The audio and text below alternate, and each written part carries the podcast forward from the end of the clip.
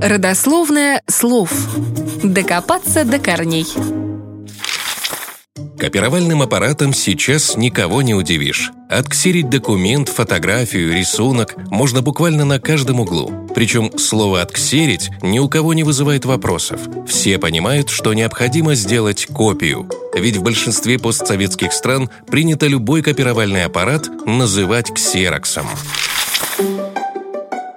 Слово «ксерокс» нарицательное, а произошло оно от названия первого производителя копировальных аппаратов, который правильно произносится «зерокс». В СССР продукция этой компании попала в 1968 году, когда ее представили на выставке первых копировальных аппаратов, а в 1974 году открылось ее представительство в Москве. И с самого начала название марки начали произносить неправильно, то есть «ксерокс». Сработала обычная транслитерация по первой букве X, и принцип «как написано, так и читается». В итоге в русском языке закрепилось слово «ксерокс», причем официально оно есть в орфографическом словаре Российской Академии Наук, а также в толковых словарях Ожегова и Ефремова с пометкой «разговорная». И производный глагол «ксерить» в словарях тоже есть, но с пометкой «сниженная». А вот в Монголии все копировальные машины принято называть Кэнонами, поскольку там первым получили распространение Canon, а не Xerox. Впрочем, где-то в России это тоже распространено, например, в нескольких регионах Дальнего Востока. И в этих областях России принято употреблять такой глагол, как «кэнонить», а не «ксерить».